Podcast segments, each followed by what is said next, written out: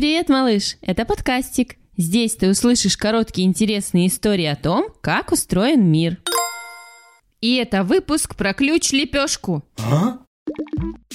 Если ты живешь в доме, в котором много квартир, малыш, скорее всего, на его двери есть домофон. Как он работает? Почему ключ от домофона не похож на ключ? Можно попробовать прислонить вместо него палец или конфету. Может, где-то через глазок смотрит человек-охранник? На стене у него висят фотографии всех жителей дома. И когда кто-то подходит к двери, он находит человека на фото и пропускает.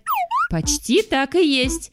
Только вместо охранника специальное устройство, а вместо фотографий – цифры. Ключ – это не просто лепешка или таблетка, хоть и очень похож.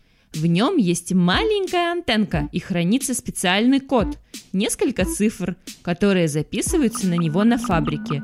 На панели на двери, к которой мы ключ прикладываем, есть целый список таких кодов, по одному для каждого ключика жителей.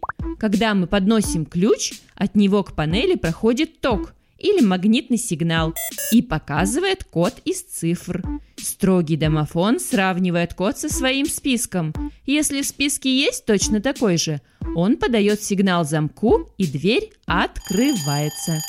Есть ключи с несколькими кодами. Они открывают несколько дверей. Такие нужны, например, дворнику или уборщику, или электрику, или лифтеру, чтобы зайти в любой подъезд и парадную быстренько. Так что конфеткой домофон не откроешь. И хорошо. Представь, если бы это было так, можно забыть, что конфетка – это ключ, и съесть ее по дороге случайно. И все, нет у тебя ключа. А пластмассовый брелочек – другое дело.